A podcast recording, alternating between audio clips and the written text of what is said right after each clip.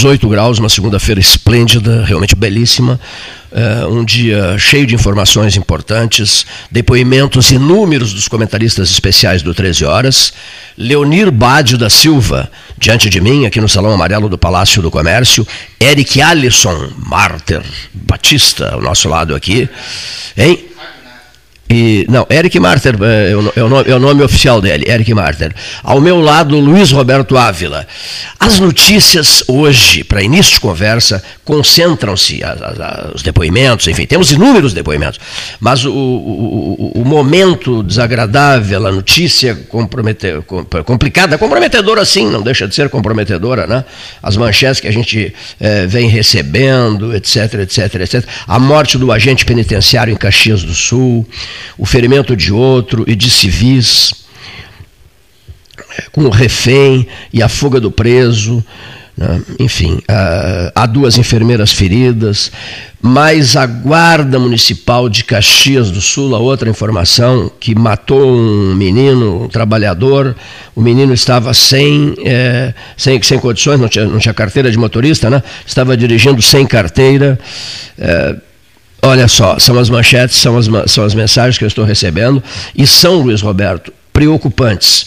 Os títulos, tu tens vários títulos aí também, né? Sim. Quais são? Agente penitenciário morto em ação de resgate de preso em Caxias do Sul.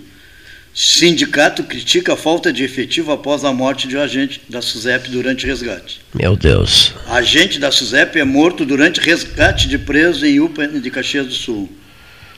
Olha só, hein? Que situação, hein? E, e, e, acaba, e acaba, digamos assim, deixando uh, o, Estado numa situação delicada, né? Isso é uma barberagem, né? Ocorreu uma algo, barberagem. Algo né? falhou nessa. nessa, ah, ocorreu uma barberagem descomunal, né? Ou seja. Não acreditavam que iriam resgatar, sei lá, a gente não é da segurança, né? É, os, mas, os, entendidos nessa é, área que vão dizer, pois é, né? vão ter que dar boas, boas explicações, né? Porque à primeira vista surge assim como uma barbeiragem monumental, né? É o que todo mundo diz, né? É. Mas a gente não, não sabe do, a essência da sim, coisa, sim. né? Sim, como é que realmente aconteceu. aconteceu né? Vamos tentar ao longo do 13 horas saber, né? Agora, digamos assim, essa notícia está repercutindo uma barbaridade, não? Está muito longe. Essa notícia está repercutindo uma barbaridade, é, não é, Luiz todo, Roberto? Em todos os meios de comunicação é, é, é a manchete. E é só o que se fala, é né? e, e, mais o, o, a, a, Guarda Municipal, Municipal, de Caxias, que essa eu não sabia. Essa chegou há pouco, essa informação. Já sabias da... da é, hoje, da, pela manhã, eu, da Guarda eu, Municipal? vi alguma coisa que a Guarda Municipal tinha, tinha interceptado um cidadão lá, um jovem, que estava sem carteira e, de repente, é, ele foi, foi alvejado Atiraram no, atiraram, atiraram nele, no carro dele e pegou nele. Nesse jovem, é. né? Olha aqui, ó, me faz uma gentileza. Está é, tá aguardando deputado federal Jerônimo Gergen, e, pelo, pelo, WhatsApp. Nós, nós ligamos. Essas nós, coisas nós, acontecem nós no, ligaremos. Ah. em nosso, nosso Rio Grande, né? Isso ah. a gente via muito longe daqui e está na nossa, na nossa porta aí, ah. né? Todas essas, essas questões de bandido resgata bandido e assim vai, né?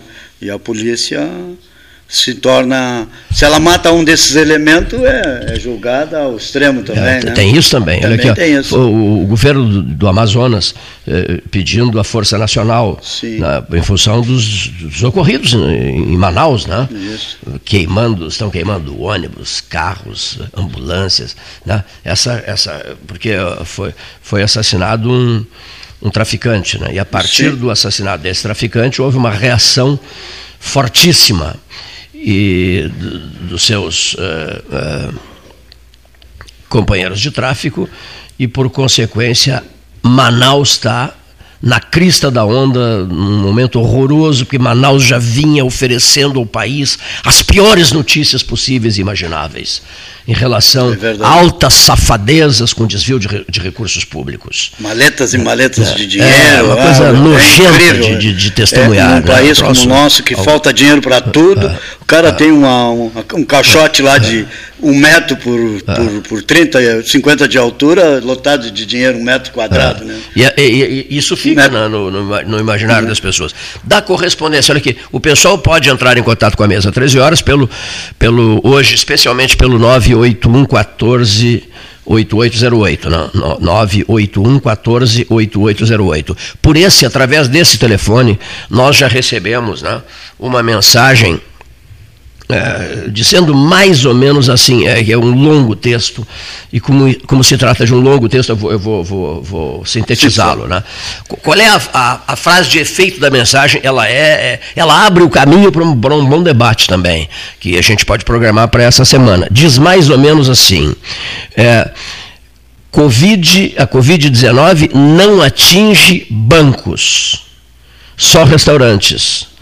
Né? A Covid-19 não atinge os supermercados, mas atinge restaurantes. Né? Então, é, outra coisa, as aglomerações. Quem entrar num ônibus, por exemplo, como nós recebemos as fotografias aqui é, dessa mesma pessoa, é um ônibus do Barro Duro para o centro, é, Z3, Z3, Z3 me, perdoe, me perdoe, da Z3, da Z3 foi. a fotografia é alarmante, porque o ônibus está super lotado, né? Sexta-feira, aqui das três lotado. vendas, ali do final, passando 15 de julho, eu conheço pessoas que dizem que o ônibus das 7h40, que vem para o centro, lotadíssimo. Lotadíssimo. Então, evite-se aglomerações, é, é, é, a palavra de ordem. Olha, né? Cleiton, eu sou meio, meio. É. Vou ter que aprender alguma coisa na vida, né? Se eu quero passar, não ter aglomeração, eu teria que espichar o horário eu encurto, o que, que acontece? Todo mundo corre dentro daquele espaço. Ao, ao, encurtar horários. Todo mundo corre ao mesmo tempo para o mesmo local. Qual é, precisam, qual é, qual é a matemática? Você precisa de pão, é, precisa de comprar leite, leite. precisa comprar margar, manteiga, margarina, nem mosca. E aí já vem a, o fake news, que não ah. vai ficar fechado ah. até o dia 12, 13, e aí já fica uma bagunça total. Aí, aí o cara faz, faz o carrinho lá, o supermercado, faturar, a antecipar outra, receitas. A, a outra mensagem que eu achei muito interessante, recém-chegada, é de uma senhora, diz assim, Dona Leda, é, a Dona Leda diz assim, é, Copa Libertadores pode, eliminatórias, eliminatórias da Copa do Mundo pode, Copa do Brasil pode, Campeonato Brasileiro pode, Copa América não pode. E quem é que patrocina os outros? Quem é que transmite os outros jogos? Tem. Qual é a mídia que transmite outros jogos? Será que não é recalque de alguma mídia que não queira porque não foi convocada pela Comebol? Não, sei, né? Pelo que a dona Leda está dizendo, digamos assim, é uma. Hein? É, é, teria que, teria que ter, teria, seria preciso, preciso usar a lógica, né? Equidade, que diz no então, direito, né? Então, digamos assim, aí fica difícil, né? Fica difícil. Há pregadores em relação a isso e o fazem com uma convicção extraordinária, né? Então, olha aqui, aqui o debate é livre, a opinião é independente, estamos abertos a todas as correntes de pensamento, até acho que está na hora de se promover um debate forte, Luiz Roberto, sobre esse, essa, essa, essas pautas todas. Né? Eu achei muito interessante a frase, olha aqui, ó, uh, não ataca em Covid-19 não ataca, ataca em banco, banco, ataca em restaurante. Motorista de caminhão, indústria alimentícia, é. não ataca ninguém. Então, quer dizer, por que, que o restaurante que respeita as regras os, X pessoas, as, as, distâncias, etc., o número de pessoas que vai entrar no restaurante, a, a, o distanciamento. É, por que, que, que, que, a, que, a, que, a, que a pandemia, que o, que, o, que o vírus está no restaurante e não está, por exemplo, como foi dado, eh, como foi dado esse exemplo, não está presente num supermercado, que ficam lotadíssimos, né? não está presente é, é, em locais é, que recebem grandes públicos. O, a tua tese é muito interessante também. os encurtamentos de horários, etc., etc., vai obrigar, vai forçar a aglomeração. Sim. Vai forçar a aglomeração. No é dia muito, não terá ninguém, é mas muito todo delicado. mundo ia dois dias, três é. dias após, vai num dia. É uma pauta muito delicada e que merece. Olha, e, tem que ter muita consciência para fazer uma coisa que é. o governante também fica num beco sem saída. Fica, fica, fica numa situação. É. Vamos, eu, vamos dar, às vezes crucifixam crucificam os governantes, crucificam os governantes, e eu penso assim: coloque-se no lugar dele. Tem que se colocar no lugar, né? Ele tem pega que... informação de alguém, né? Eu acho que as informações são meio tem, tem que, tá ali para tomar, Ele está ali para tomar uma decisão, né? Exato. Olha aqui, ó, ele está ali para tomar uma decisão. Uma informação que chegou agora: Casemiro e Neymar são os líderes do protesto contra o assédio. São os líderes, são os líderes do protesto contra o assédio uh, sofrido pelo presidente da CBF, né? é cometido, né? O, o Caboclo está dizendo que. É... Não conseguiu Brasília, Porto Alegre? O presidente da CBF está sendo acusado de assédio numa se é, secretária não, foi afastado, dele. foi afastado. Foi afastado, né? tá. Foi afastado. O caboclo. Quem olha para a fisionomia do presidente da CBF, ele, ele, ele risque-se essa questão do assédio. Quem olha para a fisionomia dele, ele não passa uma ideia boa né, de um sujeito firme, de um líder extraordinário, exemplar. Não passa. Pela fisionomia, ele não passa e pelas declarações dele, ele também ele se, se coloca muito mal, sabe? Pelas eu achei um, um, lamentável o que eu ouvi dele. Ele, ele, ele, causa uma péssima impressão, o presidente da CBF. Eu não sei o que, que vocês acham. Esse é um ponto. Caxias no centro das notícias, Paulo Gastão Neto, hoje, né? Caxias, já, já, abrimos falando sobre Caxias do Sul, e agora estamos, estamos com a CBF. Muito bem. No Diário Popular de hoje tem uma coisa interessante. Padre é autuado por descumprir lockdown em Santa Vitória do Palmar. É mesmo? É, é tá no, na, na página 7 do Diário Popular de hoje. Olha Aí só. ele disse, ele vai ser atuado sempre, quando ele vai socorrer os pobres e os que ele tem que socorrer. É, Santa Vitória, eu acho que nós temos que solidarizar que um padre abrir uma igreja num momento desse que todo mundo quer que feche, tem que solidarizar com ele. Não é para descumprir lei, não, mas existe uma lei é, estadual que diz que os templos religiosos também são essenciais que, que vale? A lei municipal ou a lei estadual nesse, nesse momento? Aí, os, os doutores, aí como é que fica? O que, que vale? É complicado, porque o decreto passa na, avalia na região, segundo o, o novo modelo, aí, 3As, né? Senão todo mundo iria né, abrir os seus negócios com essa tese né, da, do, do, do, da legislação estadual. Haja vista, na Serra Gaúcha nós tivemos o gramado aberto funcionando né? lotado. Agora, e aqui fechado, né? Lotado. Fechado, eu, eu, li essa então, madrugada. Pelotas em peso. Força é. de expressão, né? Força de expressão. Se fosse em peso, estaria vazia a cidade. É. Pelotas, a frase que me mandaram foi Pelotas em peso em gramado. É. É, isso aí é Vários prefeitos foram programados. É, é.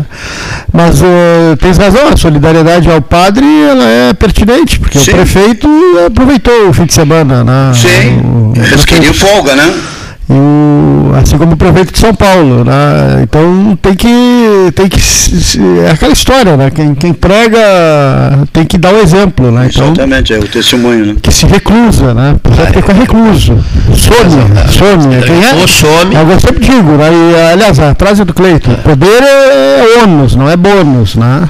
Para muita gente é bônus. É, exatamente. Para muita gente que... é bônus. Agora, disse bem o Paulo, é. aqui, ó, o, suje... o pregador de lockdown tem que, tem que ser impecável é. no seu comportamento. Outro dia eu lendo... Então vira motivo de chacota, vira motivo de deboche geral. O sujeito que não for impecável. Eu sou um pregador de lockdown.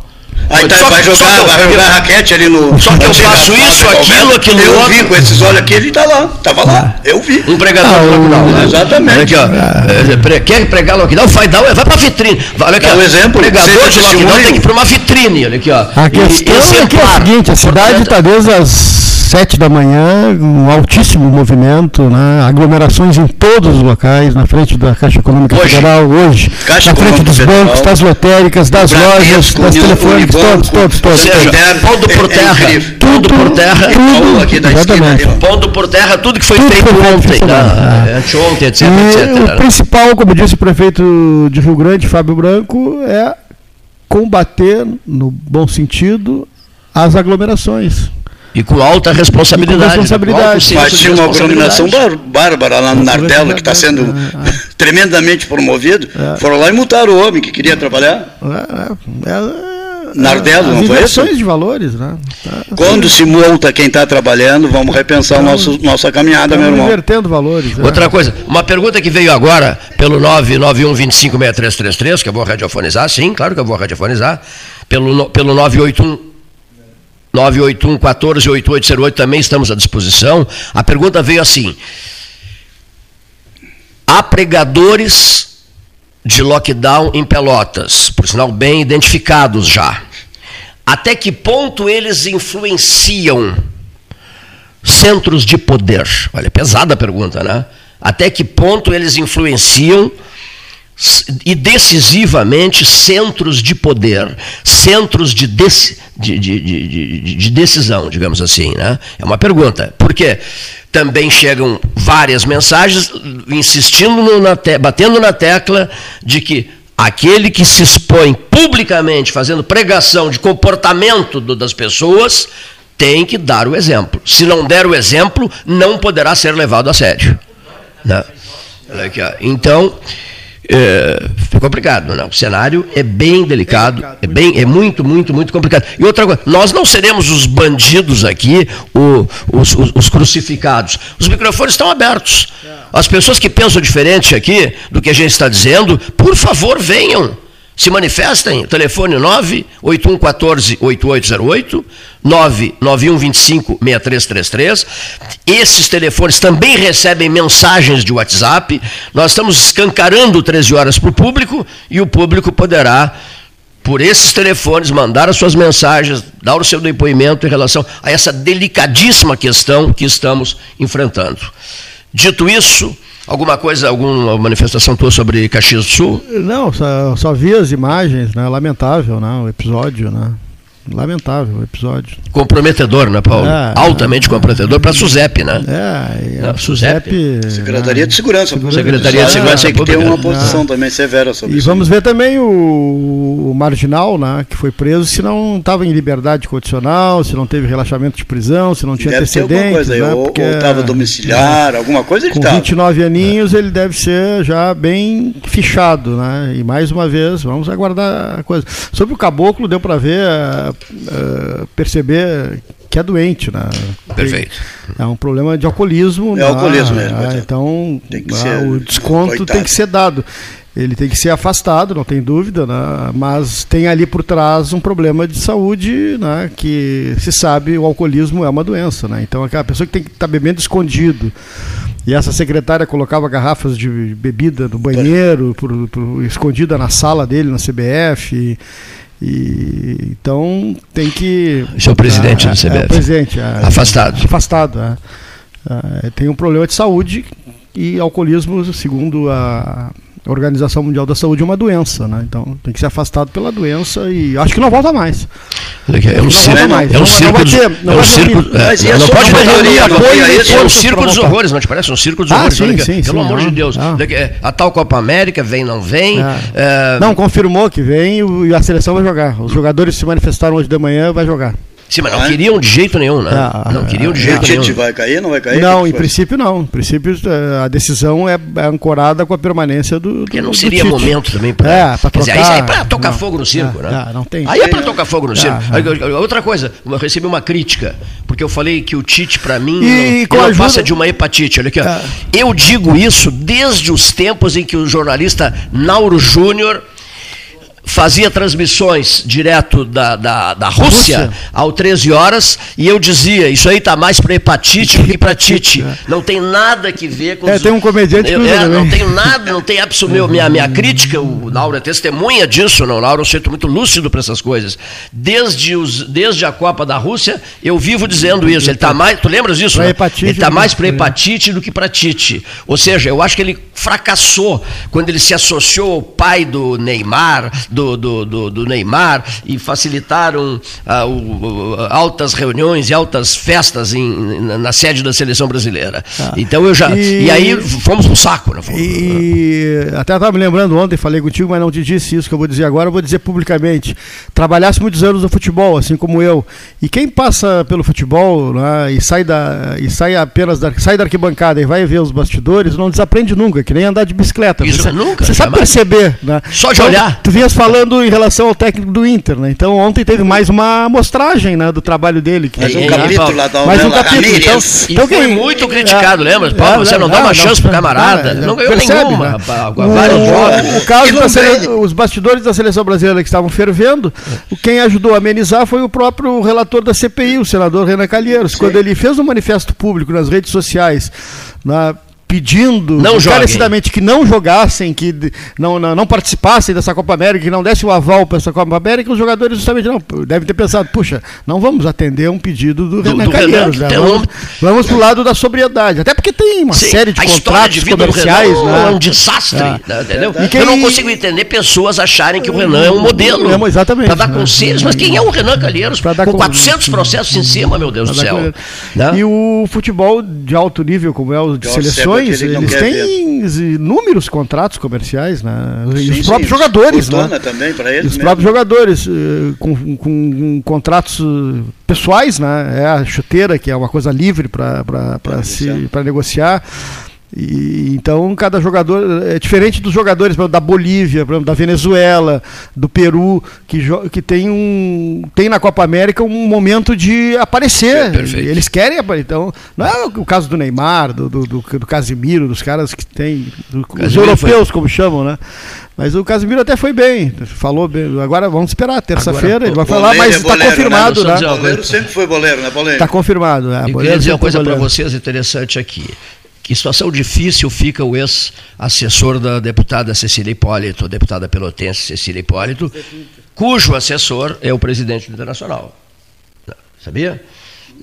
É, cujo assessor na Assembleia Legislativa é o atual presidente do, do, do Internacional. Bom, por que, que o senhor está dizendo isso, seu Cleiton? Por uma razão muito simples.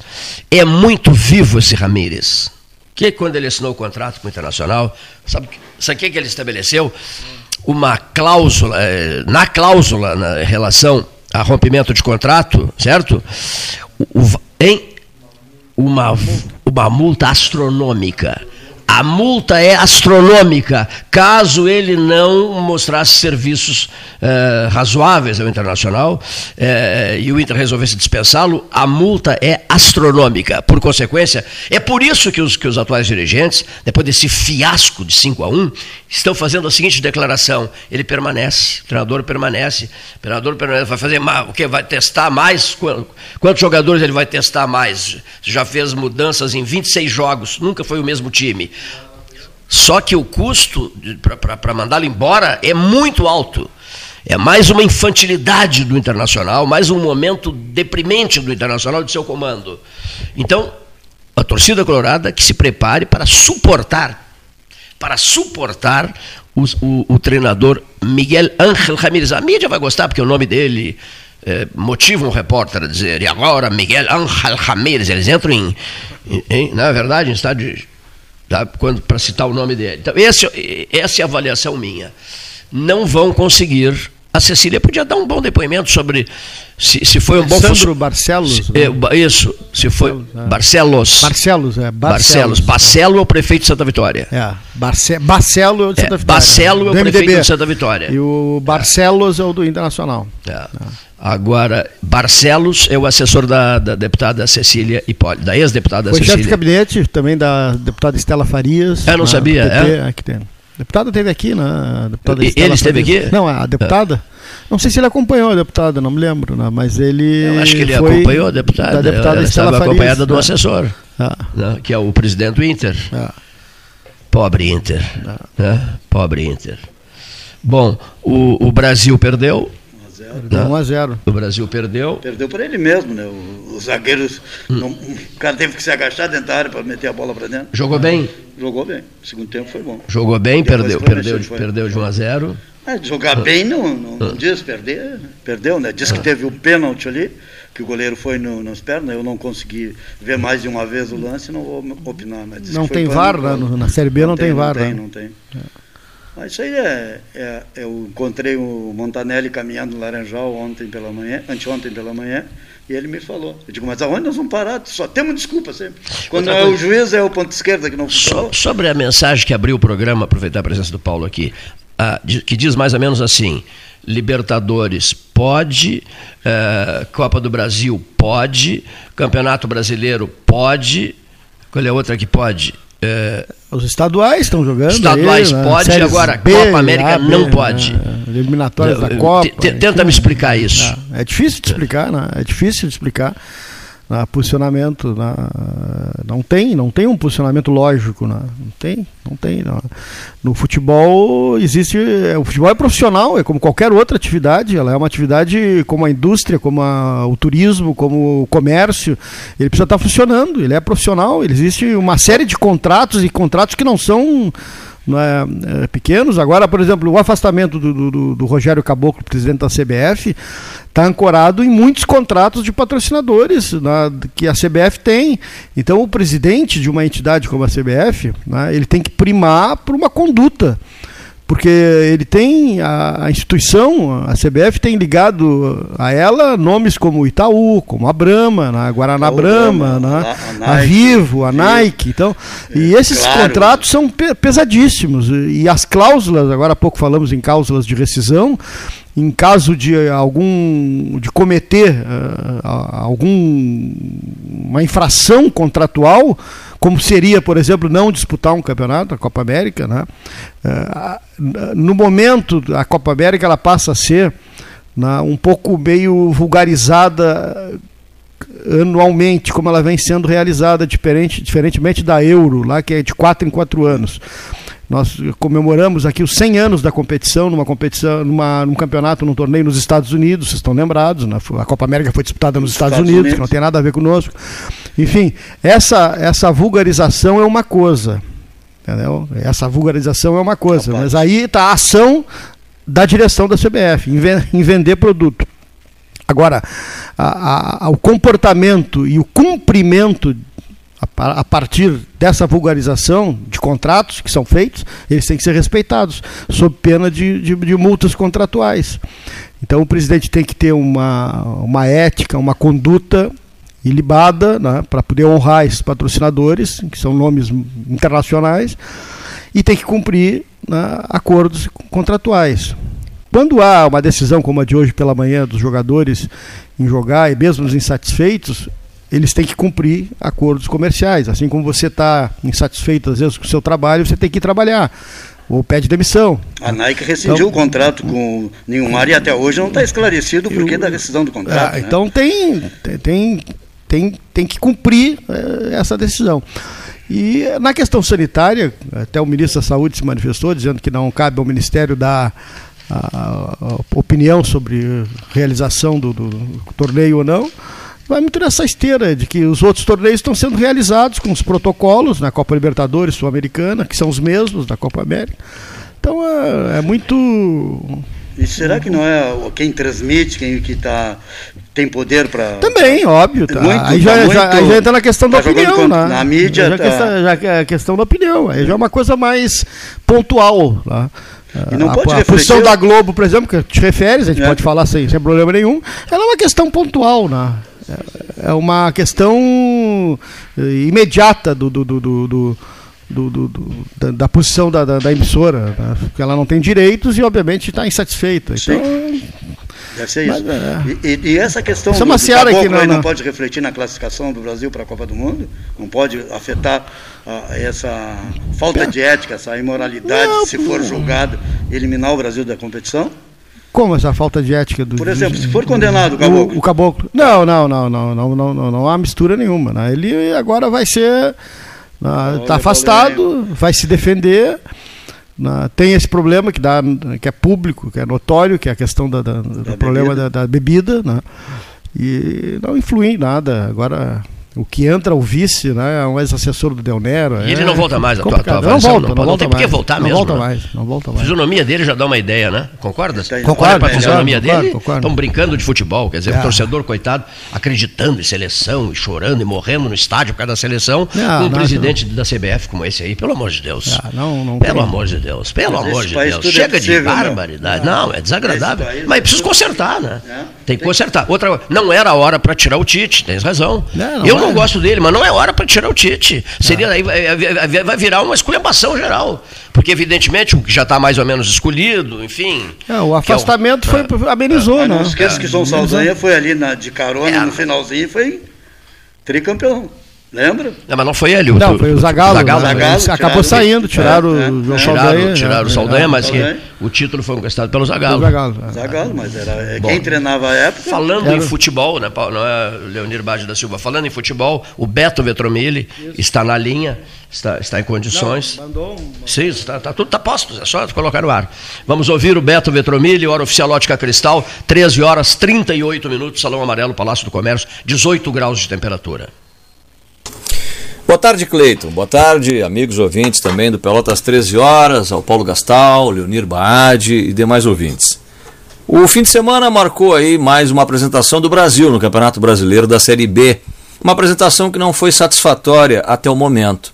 O Brasil teve um empate em casa com um time do Londrina na estreia do campeonato, com um homem a menos e inclusive com a defecção de um meia criador do time do Londrina que também favoreceu a uma pressão do Brasil maior num campo pesado. O Brasil com homem a mais, o Brasil com renovação no segundo tempo, jogadores mais velozes, imprimiu um bom rendimento no, no quesito criação, mas não converteu em gols. Mas o Brasil que viajou lá para Belém do Pará na sexta-feira, um jogo cansado, um jogo longo, um jogo que talvez até algum cansaço possa ter aparecido, algum desgaste da viagem, mas os lances em que a gente observou, pelo menos de alguma parte do jogo, e principalmente o gol que o Brasil toma, um lance de treinamento, uma falha de marcação, deram ao Brasil a primeira derrota no Campeonato Brasileiro da Série B. O que ainda não impôs ao Brasil qualquer risco de zona de rebaixamento. Nesse momento é o 15, com uma série de clubes também com apenas um ponto somado, alguns que empataram na primeira partida e perderam na segunda. O próprio Vasco, que hoje está na zona do rebaixamento, também teve uma derrota e, e um empate. O próprio Cruzeiro, que é o Lanterna, com dois jogos, duas derrotas. Brusque faz uma diferença momentânea, duas vitórias em dois jogos. Aliás, o lance do, o lance do gol do Brusque, um impedimento muito grande. E a polêmica do, do que seria o empate do Brasil no pênalti ou não, que o goleiro teria cometido, um lance em que o jogador do Brasil se projeta em velocidade, o goleiro cai em direção à bola, há um toque, há um contato do jogador do Brasil com o goleiro do, do Remo, perdão, gerando também a dúvida e a polêmica. Aliás, para poder tentar entender melhor o lance, é necessário que se possa ver de dois ângulos diferentes para termos uma conclusão. Até mesmo no campo, o próprio árbitro teve dúvida. E quando a gente vai para a central do apito analisar no replay de dois ângulos diferentes, o árbitro fica isento naquele momento do jogo de uma marcação mais precisa.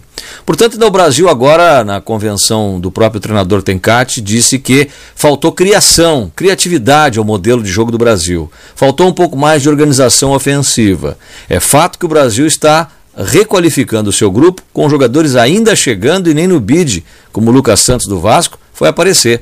Então ainda há um tempo para que o Brasil refaça esse modelo de jogo e crie nas opções que tem o técnico Tencati o modelo, o padrão, depois alternando conforme as dimensões da competição e necessidade dos jogos. O Brasil, nesse momento, eu repito, tem um grupo, já tem grupo.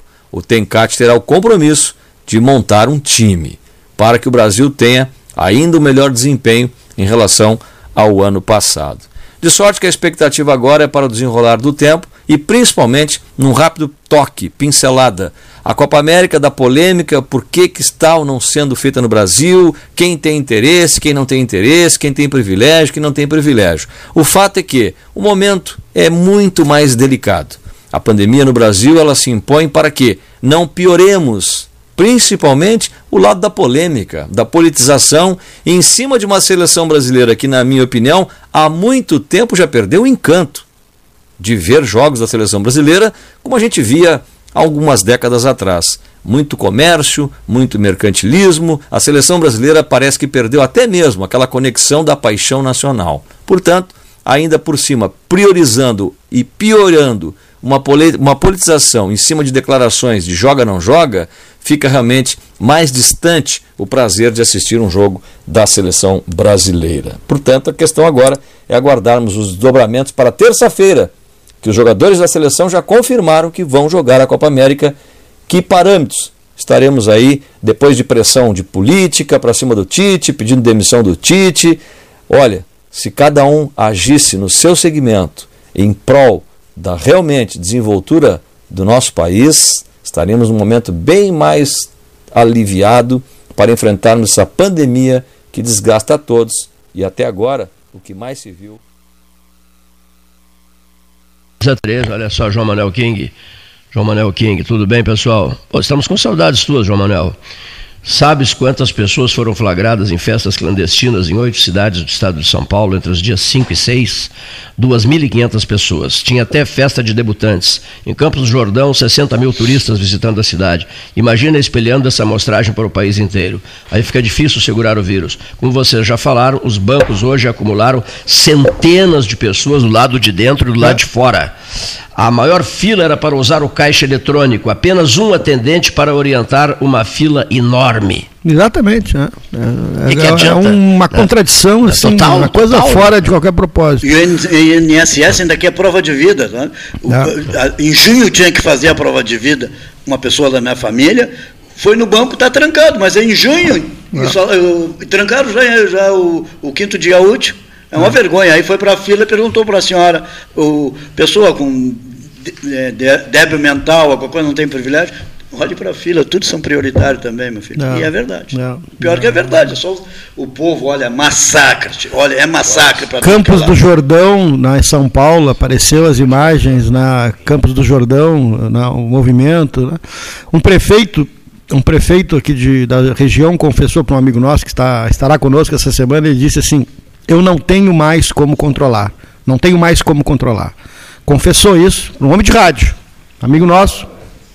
Então, esse é o exemplo. Né? Gramado também foi a mesma coisa. Lotado. Gramado lotado, é. Ah, esses pregadores de ocasião, esses pregadores de ocasião.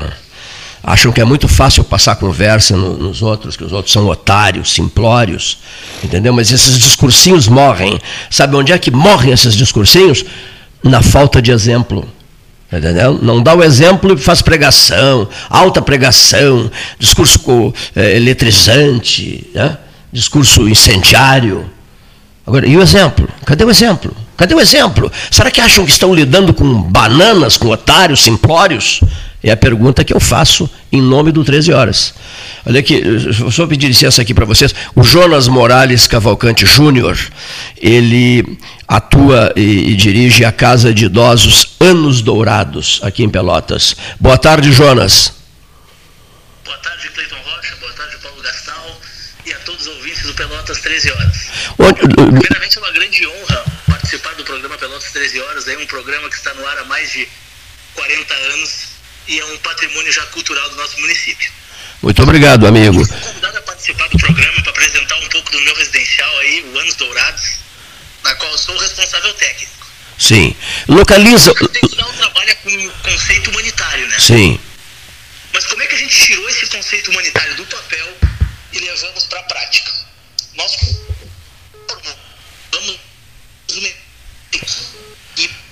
Está cortado. Olha aqui, ó, só um pouquinho, só um pouquinho. Só, não, não, vamos desativar e ligar de novo. Sabe o que, que acontece? Quando entra aquelas famosas ligações do 011, é, prezado, prezado Jonas, eu vou, te ligar, eu vou ligar de novo. Quando entra o 011, o que, que acontece? Fica, fica picotando, né? fica cortando. É uma coisa impressionante o, o que acontece. Agora vamos de novo, vamos de novo aqui para dar sequência. Vamos, estou chamando de novo Jonas Morales Cavalcante Júnior. Vamos tentando de novo. É, é impressionante isso. Entra uma ligação de fora, essa infame, esse, essa infame chamada 011, que chega a todo momento para todo mundo e fica picotando o som de quem está falando, no caso, no caso dele, que está falando no ar. Só um pouquinho. Voltando à questão na, do lockdown, entre lockdown e distanciamento, tá? Uh, várias opiniões já pelo país, a gente tem percebido que o que se tem que combater é o distanciamento. O prefeito de Rio Grande, Fábio Branco, na, na semana passada, optou por, essa, por, essa, por esse caminho. E o jurídico da prefeitura de Rio Grande né, fez um decreto e aí eh, entra naquela seara que tu te referiste, Luiz Roberto, ah, uma legislação estadual não é uh, maior do que a municipal, a municipal não pode. O prefeito de Rio Grande baixou um decreto uh, fechando o, os comércios de um modo geral nos próximos 14 dias, das 10 da noite às 6 da manhã do dia posterior. Então ele com isso ele evita principalmente aglomerações nos locais onde os jovens uh, se aglomeram, que são os bares, nesses bares em postos de gasolina, que está muito na moda, na, em locais na, até abertos, mas que juntam muitas pessoas. E é isso que vem causando a distribuição do a propagação do vírus.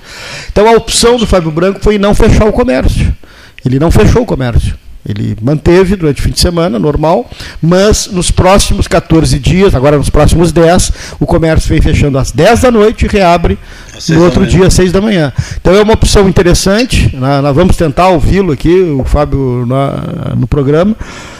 Eh, é uma alternativa que, eh, de certa maneira. Não liquida com o comércio. Exatamente, ele consegue conciliar. Né? Achei, achei, interessante a ideia. Eu estou explicando essa pessoal, sistemática, eu entendi aqui. das 10 às 6 da manhã. Jonas, me perdoa. É, é um, é um, tá me ouvindo, Jonas? Não, estou ouvindo sim.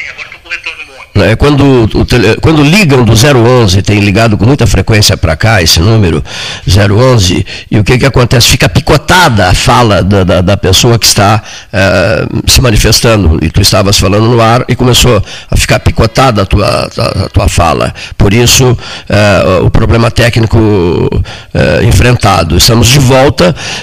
começa, por favor, me dizendo, localiza a Casa de Idosos Anos Dourados, Jonas Morales Cavalcante Júnior. Júnior?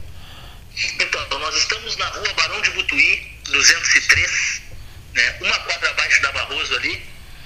Nós também estamos nas redes sociais, né, que é Residencial Geriátrico Anos Dourados no Facebook e Anos Dourados Geriatria no Instagram. Né. Então ali também a gente consegue observar um pouco do nosso local, nossas informações e tudo mais. Vocês estão há quanto tempo atuando? Não, só nos, acabamos de abrir faz duas semanas. Ah, é uma casa nova, é uma casa nova. Uma casa nova. Nós abrimos há duas semanas e estamos já no, respeitando todos os protocolos desse momento difícil que a gente está vivendo. Inclusive nas casas de idosos, não é, é Jonas? É, todo cuidado é pouco, né? É, em, relação, em relação à pandemia, né? Sim, todo cuidado é pouco. Inclusive o governo do estado uh, tem a portaria 289/220 que a gente respeita todos os requisitos ali. Tem várias. Agora estamos vivendo um momento bem complicado e tem várias restrições. Hum. Vocês. As, as, uh, te interrompi, não? Não. Não, não. Tá. Vocês, digamos assim, em faixas etárias, estamos perguntando aqui o Luiz Roberto Ávila, né? é, quero saber, em faixas etárias, a partir de mais ou menos, mais ou menos por alto, assim, as pessoas que, que procuram casas de idosos, a partir de que idade, mais ou menos? A partir dos 60 anos já tem procura. É mesmo, mas é? O público, é, mas o público não é de 70 anos para cima. Sim.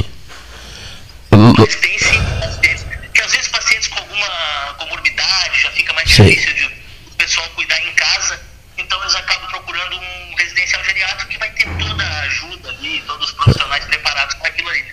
Uma outra pergunta feita pela mesa aqui.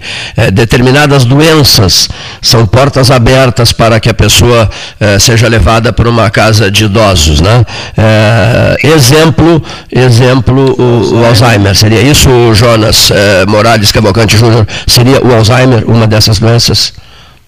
Sim, o Alzheimer é uma das principais, né? Que ela acaba desencadeando outras patologias, né? Sim. Como Parkinson e tudo mais. Então a gente já se prepara, claro, com profissionais, né? Eu mesmo, como fisioterapeuta, faço esse atendimento semanal, três vezes por semana, para a gente conseguir manter a qualidade de vida deles. Além do Parkinson, estão perguntando aqui, o Gastal quer saber também, além do mal de Parkinson, que outras doenças seriam é, é, uma porta aberta para que a pessoa se instale, seja levada para, um, para uma casa geriátrica? O AVC, né? AVC. AVC. AVC. AVC é mais comum, na verdade, né? Cegueira também, ah, diabetes. Porque o pessoal acaba perdendo muito da sua mobilidade e Sim. fica difícil o pessoal em casa conseguir lidar com isso. Né? Então a gente já está com os cuidadores, com os técnicos e com a fisioterapia também a gente consegue conduzir isso de uma forma bem adequada e bem tranquila para o idoso também. E além, além, é um depoimento importante esse, é, além de fazer com que a pessoa se sinta, digamos assim, é, valorizada, respeitada, merecedora de todas as atenções possíveis e imagináveis, que às vezes não tem na própria família, confere? É verdade. Por quê? Porque as pessoas não têm, digamos assim, porque na família as pessoas têm que trabalhar E se as pessoas têm que cumprir horário trabalhando, né, como é que fica a situação do, do, do, dessa pessoa né, eh, necessitada de afeto, necessitada de tratamento, de tratamento como a fisioterapia, acabaste de dar esse exemplo. Né? São, são questões delicadas quando se trata desse tema, que é um tema envolvente, não é, não é Jonas? Sim, sim. Eu sou, eu sou aficionado, vamos dizer assim. Eu já fiz meu TCC, eu sou pós-graduado em geriatria, fisioterapia geriátrica. Sim. Então a gente, brinca que o, que o idoso é a criança, né? Ele necessita de atenção, de cuidado. Então, como, como falaste, é difícil a gente fazer isso na correria do dia a dia. Trabalha às vezes 12 horas, uh, vira, acontece. Então ali na casa a gente proporciona isso. A gente proporciona lazer também. Claro que hoje a gente tem que tomar devidas precauções, né? Mas a gente tem o dia de rei e rainha, na qual a gente promove um tratamento estético do idoso tomando todas as providências vale evidenciar, porque a gente está no Covid e é complicado isso. Então a gente tem alguns protocolos com esses profissionais. Sim. Mas a gente consegue manter, manter essa, esse estilo de vida comum, né? Que a gente acaba perdendo com a idade na casa dos familiares. Fiquei com uma frase na cabeça agora. Até vou escrever sobre isso, te prometo. A frase é: se torna uma criança. É. Uma gravame, uma criança o, já educada. O idoso que, sim, como, como, diz o Luiz Roberto Ávila, uma criança já educada. Então tem que né? acompanhar de outro modo. Tá? Uma criança já educada, mas torna-se uma criança, comporta-se como tal, não é, não é mesmo? Os vícios são todos de adulto, mas é uma criança. Ele está dizendo que os vícios são todos de adulto, Jonas, mas não deixa de ser uma criança, né? Não deixa de ser, não. É uma criança. É uma criança. Ainda mais quando eles acabam sendo portadores dessas patologias, né? Sim. Então aí necessitando mais ainda de atenção. Na tua missão aí de, de coordenador técnico de todo esse trabalho da Casa de Idosos Anos Dourados, há, há, uma necessidade, digamos assim, fundamental, paciência infinita, não é, Jonas? A pessoa tem que ter uma paciência infinita. No teu caso e nos demais no serviço de enfermagem e de todas as pessoas que trabalham aí contigo, e vale para todas as casas né, geriátricas, né? Uma paciência, uma paciência infinita. Confere? Confere, a gente tem que, a gente tem que lembrar que são pessoas, né? A gente tem que tirar aquele conceito de depósito de idosos. A gente tem que cuidar como um todo, como mente e física. Então a gente não pode só tratar. Então a paciência é uma das virtudes mais, vamos dizer assim, necessárias nesse, nesse atendimento ao idoso. E, e elas são visitadas, Jonas? Essas pessoas são visitadas por familiares, por amigos na casa ou não? Eu, eu já atendi em outros residenciais, né? Sim. Já abri o meu próprio. Nesse momento de Covid, tem alguns protocolos que tem que seguir. Uma distância de dois metros, algumas, como, como uh, normas internas deles não permite, mas a lei permite sim, a dois metros de distância com todos os EPIs, mas não pode ter contato físico. Dois metros de distância. Mas não, não, não, não me respondeste. As visitas são feitas por familiares e amigos? É, com a tua experiência em outras casas também? honestamente, nesse momento que eu ainda estava atendendo, Eles preferiam nem ir, porque, por algum motivo próprio, pessoal deles, eu até, particularmente, como profissional, eu acho importantíssimo, né? Até no meu próprio trabalho como fisioterapeuta. Calor humano, né? Calor humano. Não, olha aqui, ó. Aquela coisa assim, tu és, tu és o sangue, tu és o sangue do meu sangue e coisas no gênero. Né? Olha aqui, nós vamos te convidar para uma visita ao vivo em breve, então logo se encerra essa fase de, eh, digamos, isolamento do próprio programa, que fica à base de entrevistas telefônicas. Teremos imenso prazer em te receber aqui e gostaria, vamos te mandar, vamos te mandar a, a, a tua fala, vai receber a tua fala, e só para fortalecer aqui, é, o endereço da Casa de Idosos Anos Dourados e o telefone para contato para as pessoas interessadas. Rua Butuí.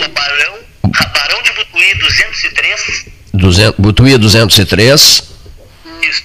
E telefone para contato é 984. 984. 19. 19. 7486. 7486. Isso aí. 98. Nossas redes sociais também. Não ouvi. As nossas redes sociais têm um vídeo institucional mostrando a casa. Ah, perfeito. Nesse período a gente não permite visita, né? Que Sim.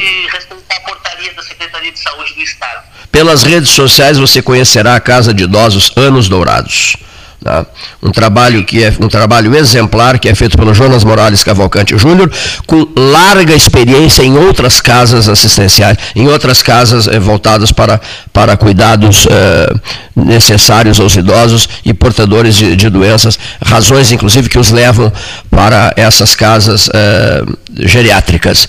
Está certa a expressão? É uma casa geriátrica, né? Uma casa geriátrica com lar de idosos. Sim, pode ser chamado de, de, de várias, eh, pode chamar como quiser, né? Casa de idosos. Uh, uma... o, importante, o importante é a gente levar esse atendimento humanitário que a gente debateu nesse, nesse nossa entrevista.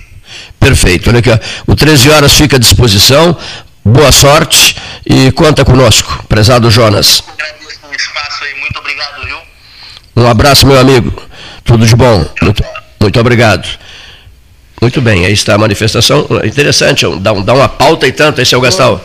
Né, um debate. Vamos convidar o Jonas Morales Cavalcante e outras pessoas. Ele, ele, disse um dado que eu, pra, quando frequentava as casas de idosos, ah. eu via muita reclamação dessas pessoas. Olha, o meu filho não vem aqui há tantos meses, a minha filha não vem. Ele disse que estão uh, optando, de repente a pandemia mudou Antes, eu visitava bem antes as casas de idosos. Eu ouço muito isso também. É. Ah, no meu filho não vem, é. às vezes até da, da mente da, uh, do é. internato, né? Mas o idoso ele se sente abandonado ah, dentro da geriátrica, pela melhor geriátrica que for. Hein? Ele, ele é tem, é, ele, ele idoso tem todo o tempo do mundo para ficar se questionando. Não. Puxa, mas não me procuram? Por que, que não me procuram? Por que, que não me procuram? Né? Se tempo é uma questão de preferência. Há uma tradição no mundo, né? não tenho tempo. As pessoas dizem, não tenho tempo, mas esquece-se do, do, do complemento. Mas tempo é uma questão de preferência. Querendo, tem que ter tempo para para visitar alguém que seja que seja um, um que tenha laços um de afeto, né? laços não laços de gratidão, inclusive. Não, é você, gratidão você, você ter criado, rapaz, você ter criado pelos uh, pelos pais, os pais fazem qualquer coisa pelo filho. Eu já, se eu entrar nesse assunto, nós vamos debater durante uma hora e meia. O animal que não sobrevive sozinho é o ser humano. Olha aqui, Sêneca, Sêneca, Sêneca, Sêneca. Até os animais reconhecem os benefícios. Até os animais reconhecem os benefícios. Olha aqui, um, um, um, serviço que é feito pelas ruas de Pelotas, pelo liderado pelo José Alfredo Bittencourt, o sopão para as pessoas de rua, que é um trabalho espetacular feito, ele é meu amigo há muito tempo, e eu acho louvável o trabalho que ele desenvolve ao lado de outros colegas dele. Né? O famoso sopão para as pessoas de rua. O que, que são as pessoas de rua? Vivem, vivem nas ruas de Pelotas, com temperaturas de 2 graus, 3 graus, amanhece com temperaturas eh, baixíssimas, baixíssimas e tal. Vamos ouvir José Alfredo Bittencourt. Mesa 13, Salão Amarelo, Palácio do Comércio. Boa tarde, amigo Cleiton Rocha, ouvintes do 13 Horas. Fazendo uma reflexão deste inverno tão frio, de noites terríveis, para nós que temos agasalho, residência, eu fico a pensar muitas vezes como é difícil a vida dos moradores de rua. Se torna ainda mais preocupante quando se percebe que cada dia mais aumenta o número de pessoas desprovidas de um teto, de um lar, de alimentação, de carinho mas o que mais me impressiona é a falta de humanidade entre todos. Porque, por menos que cada um de nós tenha, é impossível que não possamos doar um pouco do que temos para aqueles que nada têm. É triste. Vivemos em uma sociedade injusta ingrata, pois basta observarmos, junto aos grandes atacados de frutas e legumes, é muito fácil perceber o desperdício de tantos alimentos. Toneladas e toneladas são jogados fora no lixo diariamente. Eu creio, neste momento, que nós vivemos essa pandemia, que ainda nos falta muito amor. pois cada um de nós vive na esperança de que amanhã voltará a ser normal. Mas o que é normal dentro de uma sociedade? É vermos irmãos morando na rua, passando fome, se alimentando da lata do lixo. O que é normal? Vermos ser desperdiçado todos os dias no Brasil toneladas e toneladas de alimento enquanto pessoas passam fome. Isso é muito triste. Falta para todos nós um pouco mais de solidariedade. Normalmente as pessoas de rua são alimentadas uma vez na semana por grupos solidários que se propõem a levar um sopão, a levar uma palavra de carinho. E isso é tão grande para eles, é tanto para eles, mesmo sendo uma vez na semana, torna a vida deles mais alegres. Eles têm muito amor para dar, mas o que falta para nós é termos a consciência de que podemos dar muito mais. Nosso maior passeio em nossa vida é com nós mesmos. O dia que encontrarmos a felicidade dentro de nós, certamente teremos um coração mais bondoso e passaremos a ajudar essas pessoas com mais frequência. Que Deus nos abençoe, que nunca nos falte a Sua presença em nossas vidas, porque sem Deus nada somos. Aquilo que temos não é nosso. Aquilo que possuímos que damos aos outros é um pouco, muito pouco, diante daquilo que Deus nos dá todos os dias. É, Rádio ouvintes, eu estou sempre aqui no, no 13 fazendo a campanha de, do deixe um pouco do seu imposto no seu município. Vou trazer um, uma, uma resposta da, da, do que foi que aconteceu nas entregas das declarações no, no último dia 31 de maio.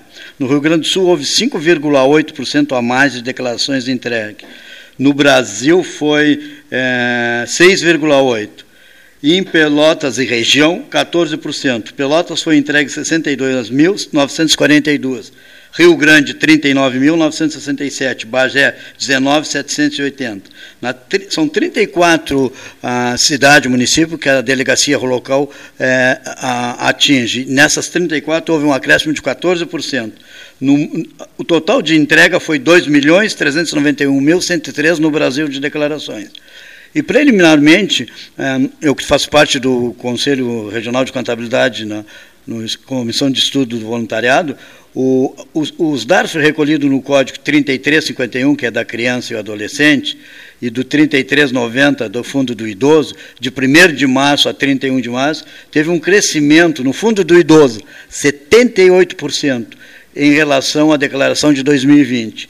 Considerando Fundo da Criança e Fundo do Idoso, o aumento foi em 30,9%. Muito obrigado àqueles contadores, àqueles contribuintes que ouviram o nosso, nosso clamor. Está em, em, época de continuar doando, sem problema. Tá bom? Os comerciais, por favor.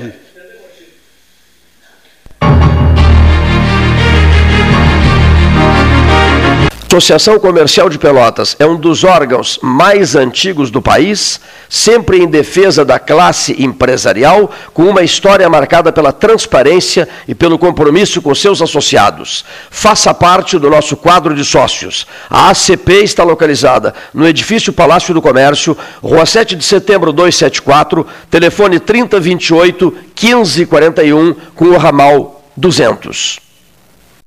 A SPO ampliou e inovou. Há 40 anos prestando serviços em arquitetura e construção. Agora também é consultoria imobiliária especializada. As tendências no mercado de imóveis, projeções, prospecções, oportunidades e as melhores estratégias e logísticas de compra e venda. Mande um WhatsApp para 53 98117 8685 ou ligue para 53 3028 9944 e converse com a equipe SPO. Aquarela Tintas, uma empresa com equipes especializadas em Pelotas, Rio Grande e Porto Alegre. Aquarela Tintas, Rua General Osório, 1259. Telefone 3225 5000. E também na Avenida Dom Pedro I, telefone 3281 1714. Aquarela Tintas. Você que é aposentado ou pensionista do INSS, servidor municipal, estadual ou federal, tem até 35% de margem no crédito consignado Banrisul. Contrate seu consignado pelo app Banrisul Digital, pelo Home Bank ou na sua agência de relacionamento. Mas lembre-se de agendar o seu atendimento com antecedência. Confira se você pode contratar na nova margem com seu convênio em banrisul.com.br barra consignado. A segurança é um sentimento de proteção. Quem circula pelas estradas do Polo Rodoviário Pelotas sabe que pode contar com as equipes de socorro médico e mecânico durante 24 horas. Assim que você ligar 0800 724 1066, o Centro de Controle Operacional da concessionária irá acionar imediatamente os recursos para o seu atendimento. São serviços gratuitos para os usuários que trafegam por aqui. Ecosul, proteção e segurança 24 horas. Suba no caixote do Café Aquário para debater a duplicação da BR-116.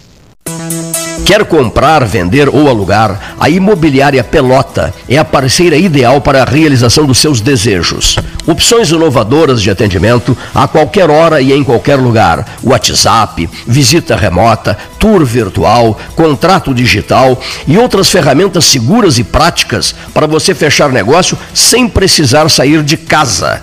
Na Imobiliária Pelota, os sonhos não param. Acesse www.pelotaimoveis.com.br.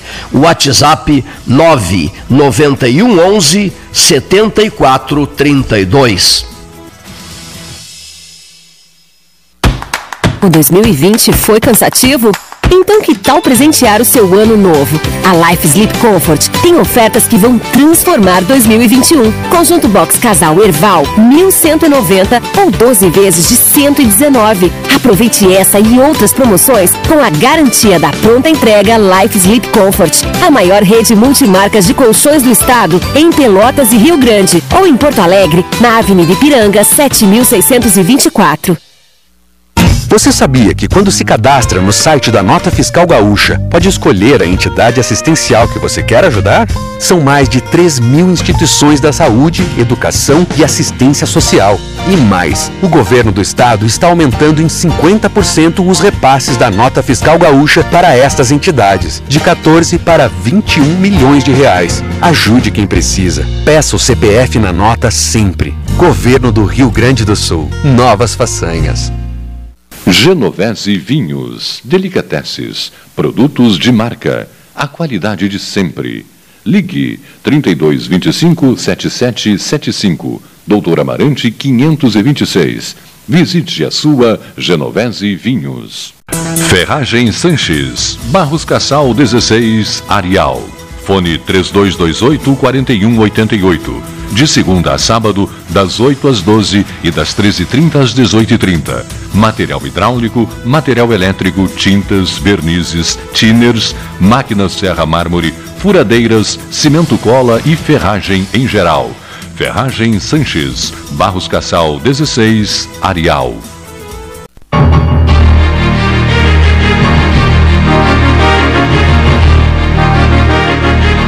Mesa 13, Salão Amarelo, Palácio do Comércio, Rogério Teixeira Brodbeck, é o microfone 13H, nesta tarde de segunda-feira, com temperatura de 18 graus, sétimo dia, meu Deus, sétimo dia de junho de 2021, seu Leonir, sétimo dia.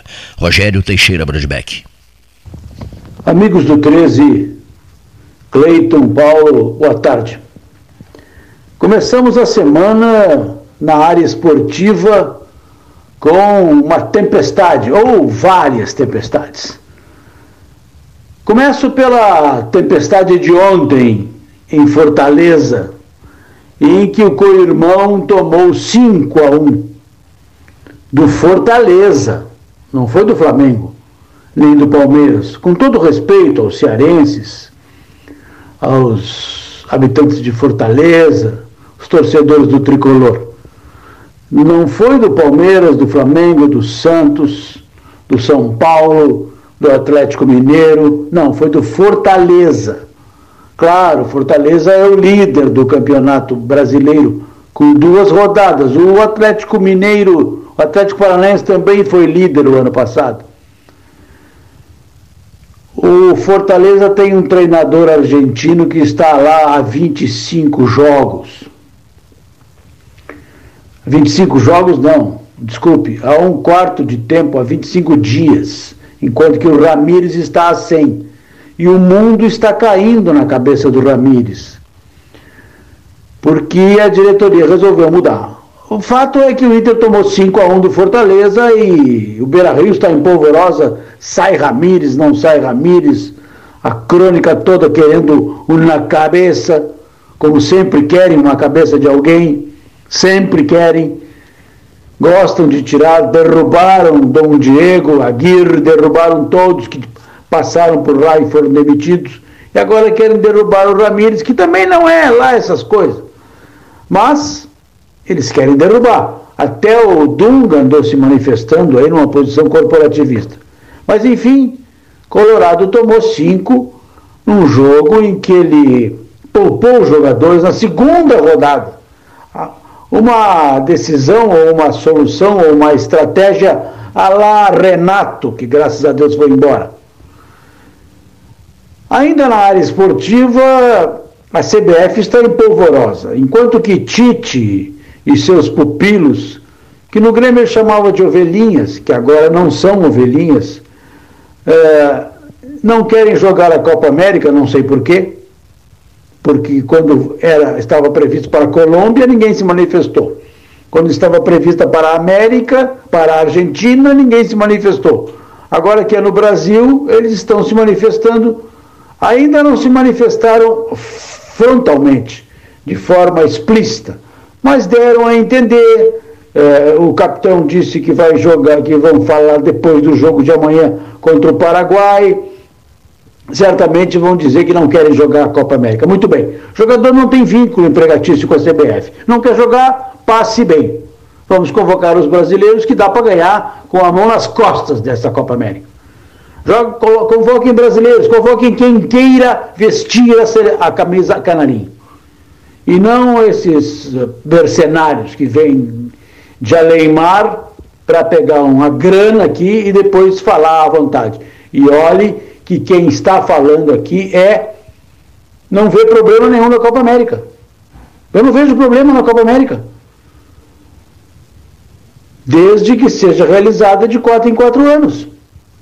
Agora, eu sou contra a Copa América, mas não pelos motivos que essa, essa gente de toda essa falando aí. Não?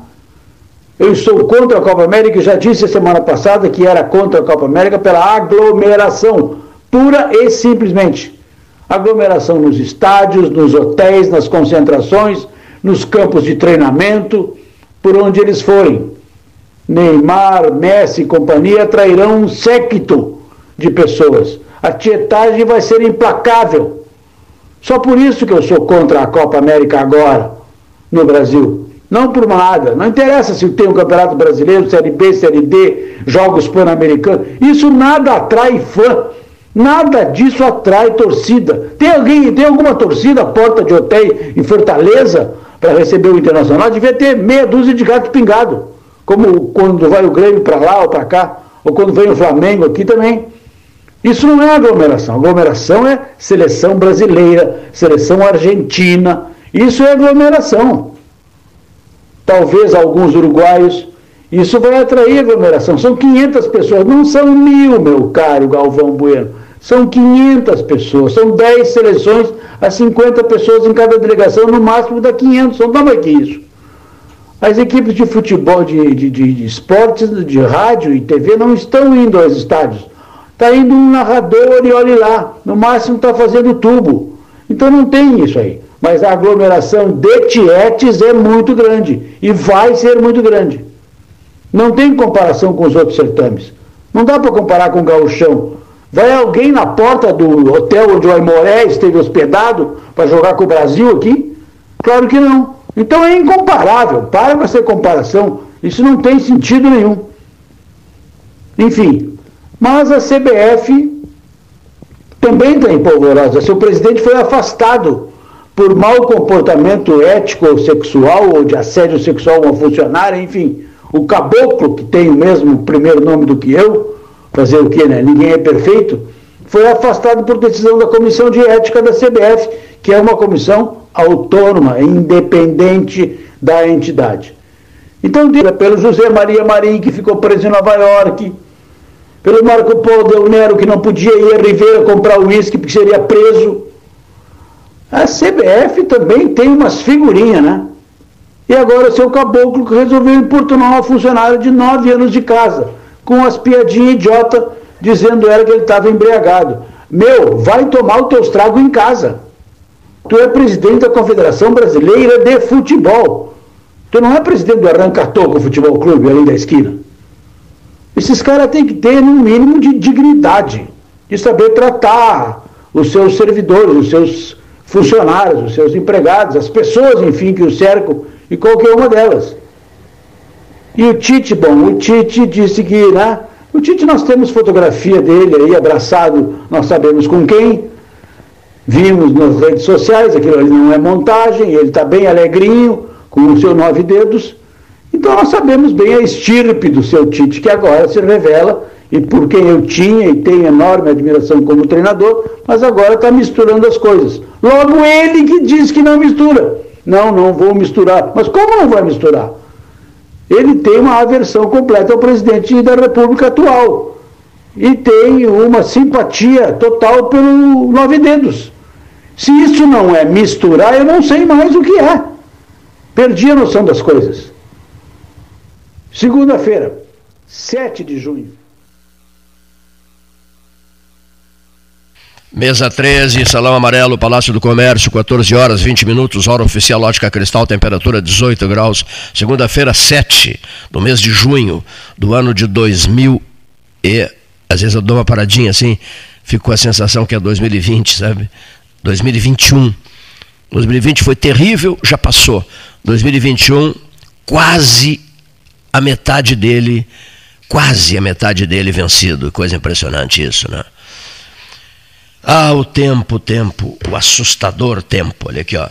Nesses momentos confusos, complicados, difíceis, difíceis, eu vou sugerir uma coisa a quem lida com o público, a quem lida com o comércio, o pessoal do comércio que lida com, sua, com a sua clientela, as lideranças em geral, em todos os campos, em todos os, os, os campos de atividade. Nunca esqueça essa frase aqui, ó.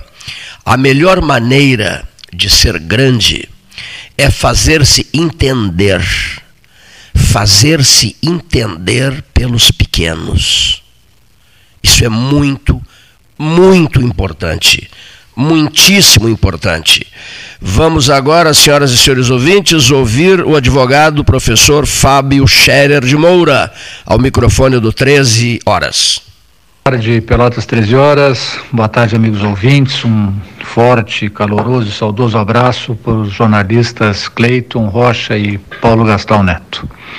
Para que nos localizemos no tempo, em relação ao áudio, informo que gravo nessa segunda, dia 7 de junho, por volta das 9h30 da manhã. Uma semana de recomeço de nossas atividades aqui na, na nossa Pelotas, depois de mais uma tentativa da administração municipal de frear ou tentar frear o avanço local da pandemia mediante o fechamento de todas as atividades ditas não essenciais. Confesso aos amigos ouvintes que, por não ter a, formação técnica mínima para entender com profundidade o assunto, não sei o quanto há de eficiência nessas micro paralisações. Mas, ao mesmo tempo, também me vejo forçado a confessar aos senhores que tenho a mais plena convicção que a prefeita Paula, e creio que quase nenhum prefeito, tomaria essa atitude, a qual tem um custo político elevado e, e, produz um desgaste inevitável e inegável com uma parcela significativa da sociedade, se não estivesse vendo ou sendo informada de que o quadro é grave e que há necessidade de que se faça algo. A lamentar-se, no, no, meu ponto de vista, acredito em Paulinho, a falta de uma maior coesão social, que permitiria que tivéssemos todos mesmo aqueles que não concordam com a medida do fechamento, um ganho dela derivado.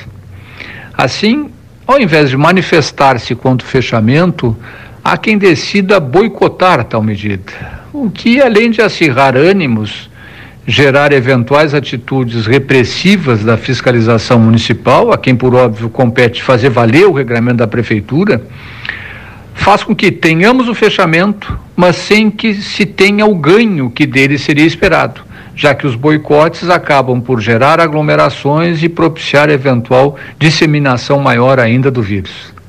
É uma estranha estratégia de protesto, uma vez que faz uma espécie de operação perde-perde.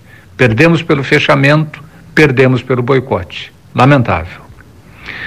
No cenário nacional, a revelação dos custos das viagens, basicamente de lazer e para gerar aglomerações do senhor presidente, é, para dizer o menos, revoltante. Ao longo do período da pandemia, conforme dados oficiais, o senhor Bolsonaro gastou mais de 18 milhões de reais em viagens. 18 milhões de reais. Se nós dividirmos essa pequena fortuna pelo valor do auxílio emergencial, chegamos à quantia de 120 mil auxílios mensais no valor de 150 reais. 120 mil pessoas não receberam o auxílio porque o senhor presidente houve por bem viajar com o suado dinheiro arrecadado através de nossos impostos. Será que em tempos de internet e redes virtuais que o senhor presidente tanto usa, não seria razoável fazer-se uma economia nessas nababescas viagens, direcionando-se esse dinheiro para um melhor e mais necessário destino? De outra parte, meus amigos, o final de semana trouxe outra notícia lamentável, a demonstrar a absoluta e assustadora ausência de lideranças que enfrentamos.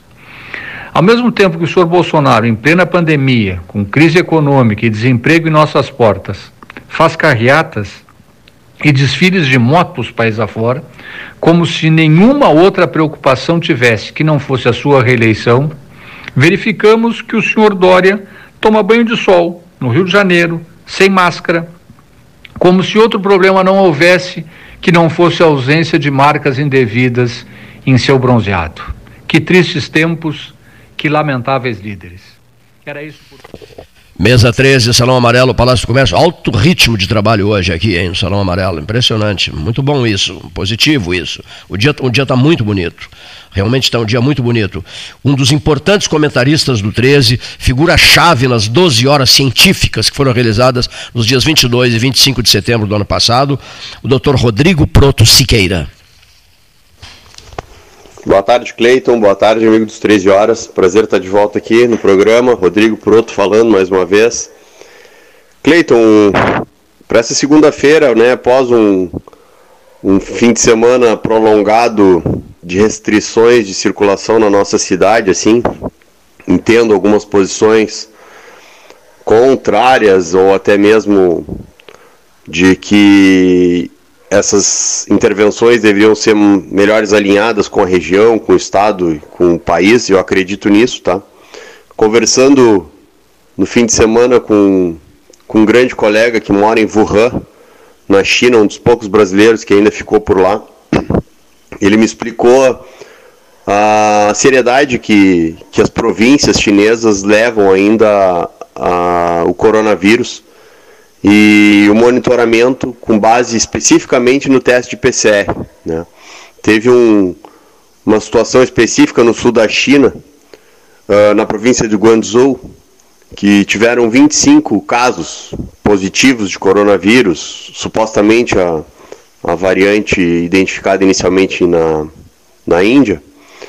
E para sair da província era obrigatório apresentar um teste PCR para que tu pudesse te locomover dentro do próprio país, tá?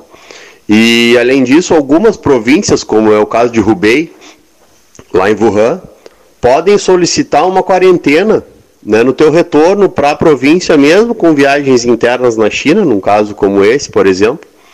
E principalmente se tu sai da China a trabalho ou a, ou a turismo basicamente não acontece, existem restrições de retorno ainda muito importantes, assim, que ah, é lógico tem que apresentar um teste PCR no ponto de entrada na China, permanecer até 14 dias no ponto de entrada, e a província de Hubei pede uma self-quarentena, né, uma auto-quarentena de mais 14 dias, monitorando o indivíduo que volta para a província depois de uma viagem internacional ou para alguma província que está com alguma situação específica de, de coronavírus. Então, é, eu trago essa, esse exemplo. Eu sei que a China tem uma, um controle muito mais rigoroso e a gente pode ter nossas posições contrárias contra isso, com, com, quanto a isso, mas eu vejo uma política de monitoramento muito desagregada aqui no Brasil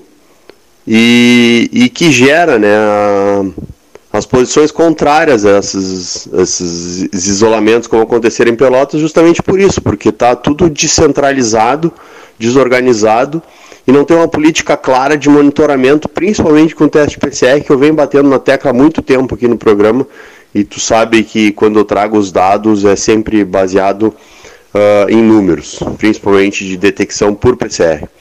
Então, Cleiton, acho que isso é um exemplo, assim, não estou dizendo que a gente tem que.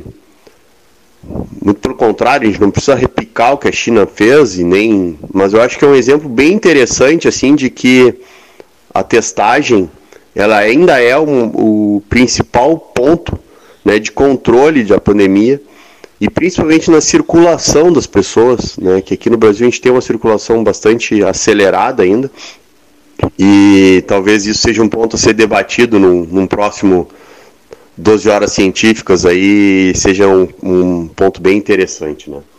Um exemplo nesse esquema de testagem que eu já trouxe aqui para o 13, já, já tentei apresentar para para os gestores públicos da nossa região, do nosso estado, foi o que Wuhan fez ah, no meio do ano passado, que foi testar toda a população em 15, 20 dias, né, com um teste PCR em pool, onde fez um testou aí 5 milhões de pessoas e conseguiu identificar os pontos, os focos de, de coronavírus e combateu justamente aqueles, aqueles nódulos onde existia uma, ainda uma, uma pequena circulação do vírus. É claro que isso é muito difícil ser feito aqui, mas é, eu vejo que era um ponto interessante de voltar para para a mesa, junto com a discussão da, da vacinação em massa que, que se alonga por muito tempo aqui no país.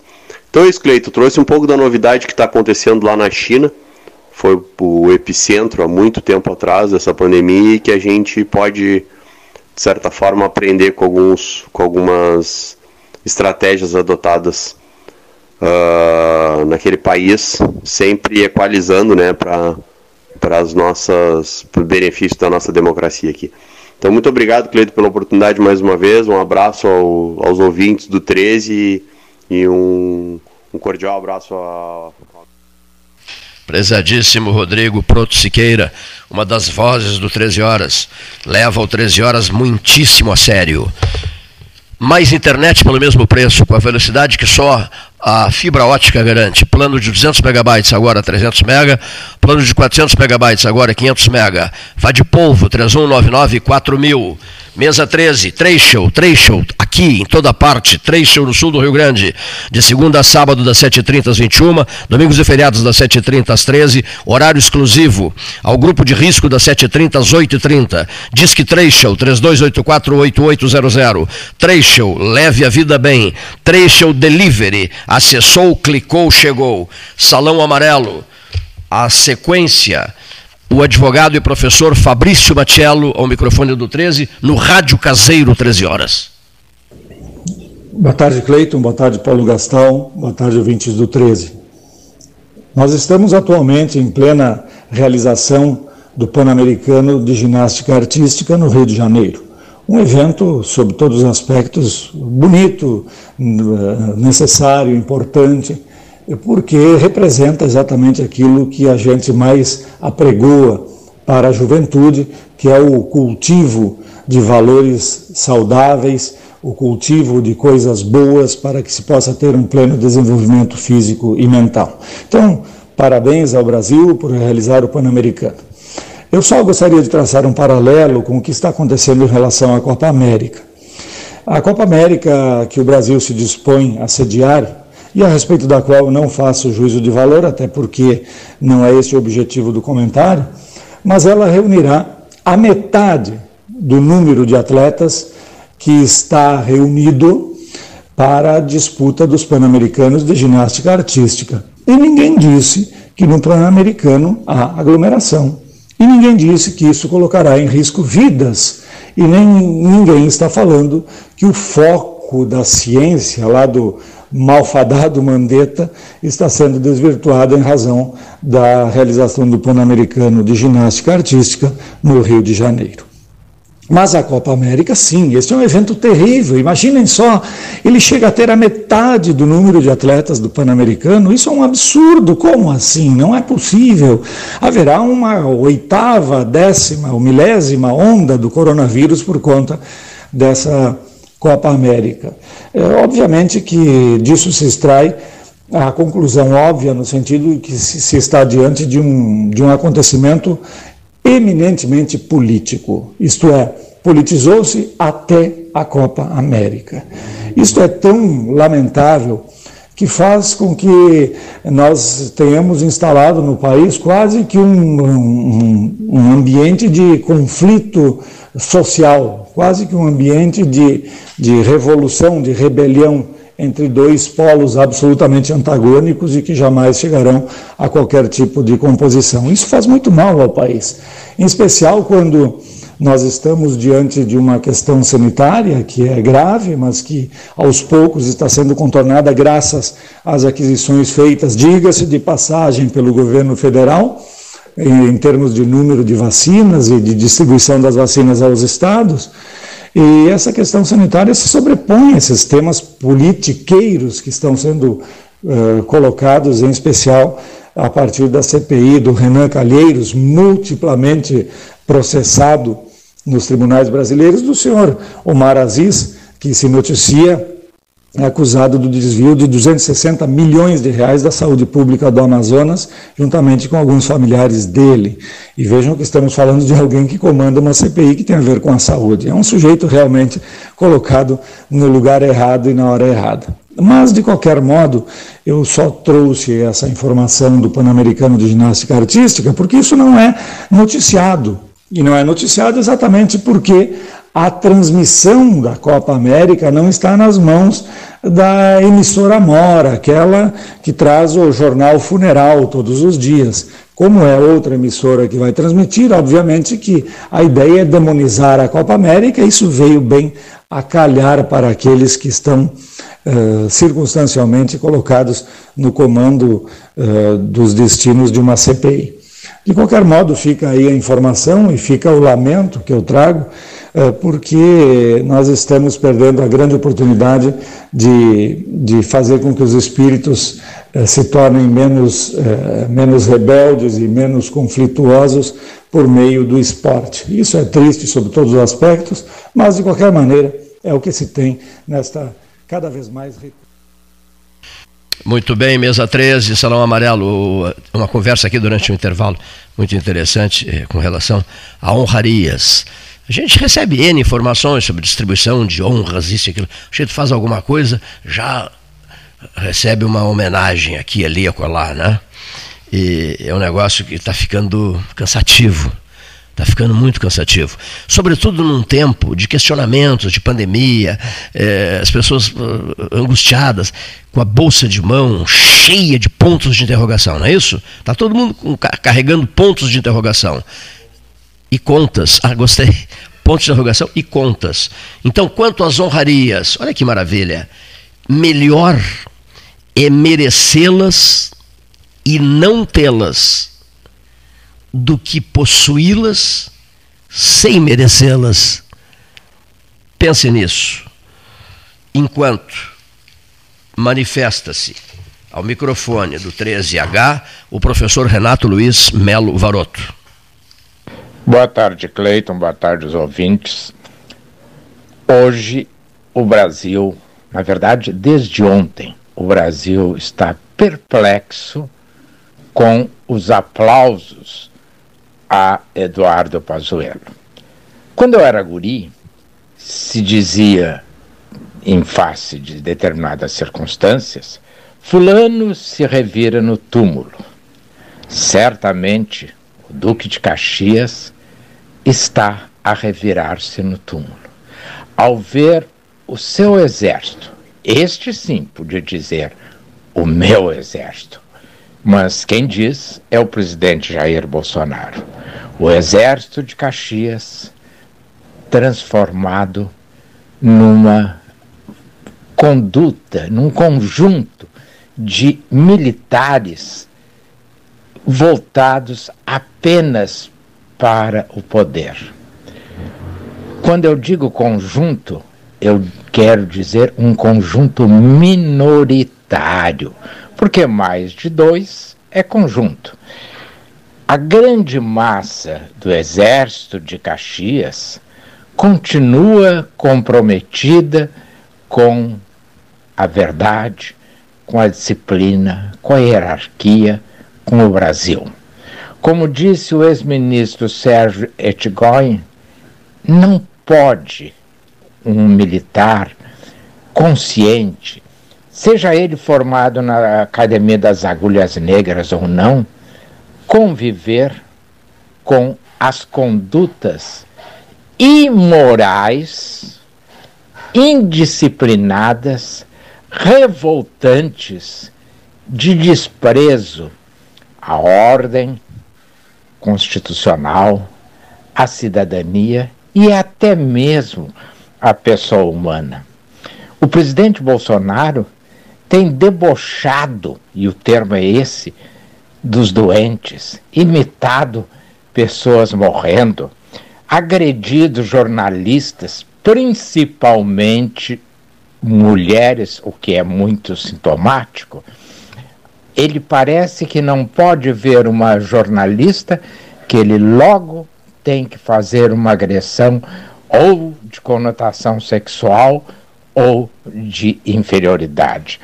Tudo isso foi aprovado, aplaudido ontem, quando o Exército, através de, seu, de sua chefia, de seu comando, perdoou Eduardo Pazuello, não lhe aplicando nenhuma punição por haver participado de um ato eminentemente político, ainda que não partidário.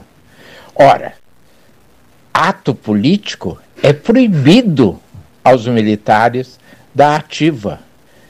Eu entendo que ato político é aquele em que se defende uma posição política. Nada tem a ver com um partido. Então, dizer que nós não estamos em campanha eleitoral é uma mentira. Primeiro, porque o presidente está em aberta campanha eleitoral e não o nega. É sincero ao dizer que está trabalhando pela reeleição. Dizer que ele não tem partido? Tem sim.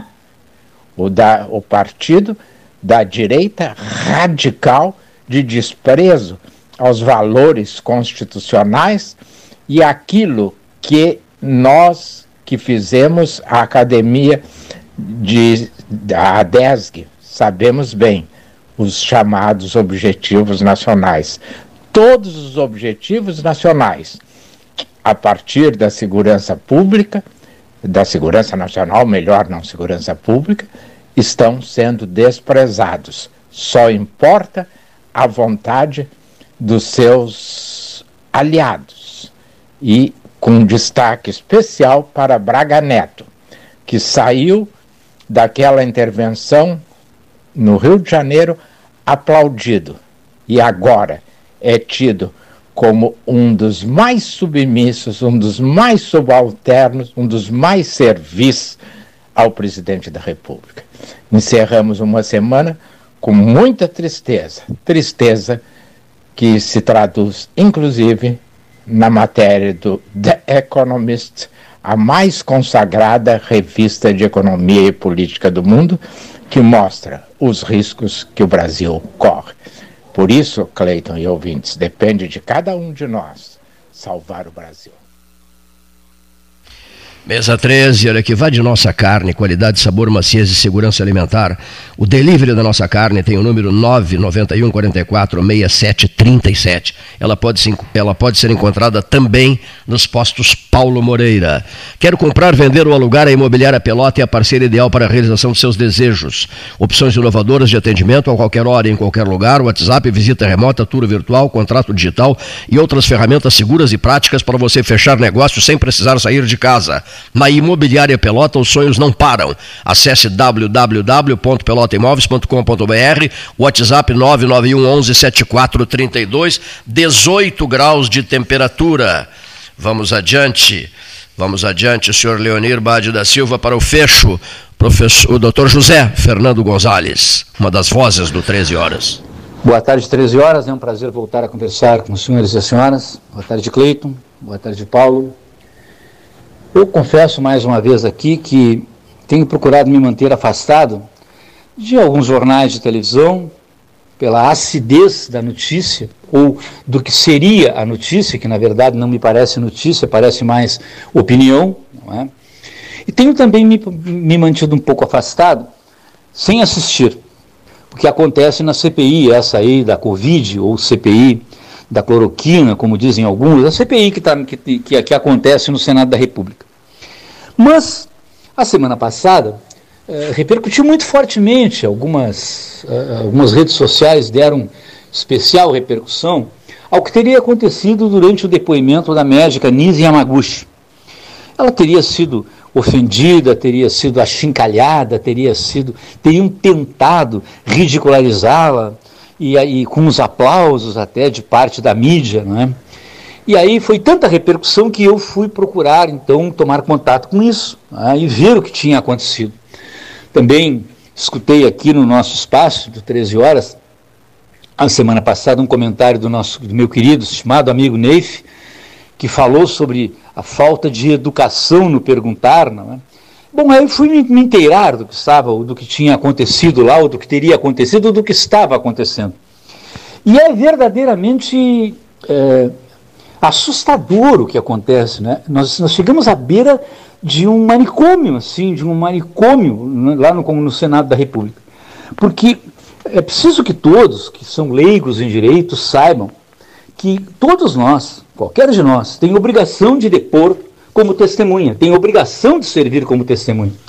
E como testemunha, na condição de testemunhas, nós não podemos calar a verdade e nem podemos mentir. Não é? Nós não temos esse direito. A lei, a lei assegura ao Estado a possibilidade de nos ouvir como testemunha. Mas a lei também assegura a todos nós o direito inarredável de dizer o que acha que é correto. E responder por isso, se for o caso. Se eu mentir ou ocultar a verdade, posso ser processado por falso testemunho. E é, e é só isso. Quem pergunta, a autoridade pública que conduz um depoimento, ela não tem o direito de impor coisas à testemunha, e muito menos o direito de ofender, de achincalhar a testemunha, de tentar expô-la ao ridículo, como foi feito ali com a médica Nise Yamaguchi. Nós estamos é, vendo, testemunhando, uma inversão monstruosa dos fatos. Uma coisa que é inadmissível sob todos os aspectos. Não é possível que nós continuemos convivendo com isso. Quem praticou aqueles fatos, os senadores da República que perguntaram daquele modo àquela médica, eles cometeram abuso de autoridade. Constitui abuso de autoridade fazer isso. Um juiz, um delegado, um promotor de justiça não podem perguntar para uma pessoa desse modo, não podem impor a sua verdade à, à verdade que a testemunha quer, quer relatar. A, a, a médica foi ameaçada várias vezes né? É uma coisa triste, realmente lamentável, porque é ilegal. Ah, mas os senadores da República têm imunidade. Em relação a um deputado federal que está preso agora aí por ordem do Supremo Tribunal Federal, essa imunidade já foi Já se disse que ela é relativa. Você não pode ter imunidade para fazer aquilo ali. Não é possível, porque isso é inadmissível para qualquer autoridade pública que venha conduzir um depoimento. Não pode o senador René Calheiros, não pode o senador Aziz, esse da, do Amazonas, ex-governador do Amazonas, cuja família teve toda ela presa pela Polícia Federal, né? não podem esses senadores da República, do alto desse poder que tem ali, não podem achincalhar pessoas, não podem usar desse poder para isso. Né? Agora, as entidades médicas, porque não é só, não foi a doutora, não só a doutora Anise, mas outras pessoas já estiveram ali e também foram achincalhadas. Quem são esses senadores para perguntar para médicos que passaram toda a sua vida estudando medicina? Quem são esses senadores para perguntar para médicos que salvam vidas, que estão dentro dos hospitais, que estão dentro das UTIs salvando vidas? O que, que sabem de medicina esses senhores senadores? Absolutamente nada. Agora, as instituições que representam os médicos estão tentando tomar atitudes, inclusive a, a, a, a Associação Médica do Brasil, né, nacional, está tentando tomar atitudes porque alguém tem, de algum modo, que parar o que está acontecendo na CPI. Sob os auspícios de parte da mídia, que festeja isso como se isso fosse uma maravilha. É muito triste. Um país que chega no ponto a que nós chegamos. É muito triste. E eu espero que realmente alguém possa, de algum modo, tomar uma providência para que isso cesse. 14h49, o José Fernando Gonzalez ao microfone do 13 Horas. Estamos encerrando a jornada de hoje. Olha aqui, uma, uma mensagenzinha curta de um sujeito que há 500 anos é lembrado pelo mundo inteiro, numa hora em que é preciso que todos se coloquem em disponibilidade, porque é uma hora muito difícil, é uma hora de conflitos, de, de confrontos, de confrontos verbais, etc, etc, etc. Então, nós temos que achar um pouquinho de harmonia nessa hora complicada. Por isso, vamos fechando a conversa de hoje aqui, em nome de alguém que deixou a sua marca na humanidade com tamanha intensidade que 500 anos depois nós estamos nos lembrando dele. Quando ele disse: Não me sacio de servir não me canso de ser útil. Ele quem? Leonardo da Vinci. Boa tarde.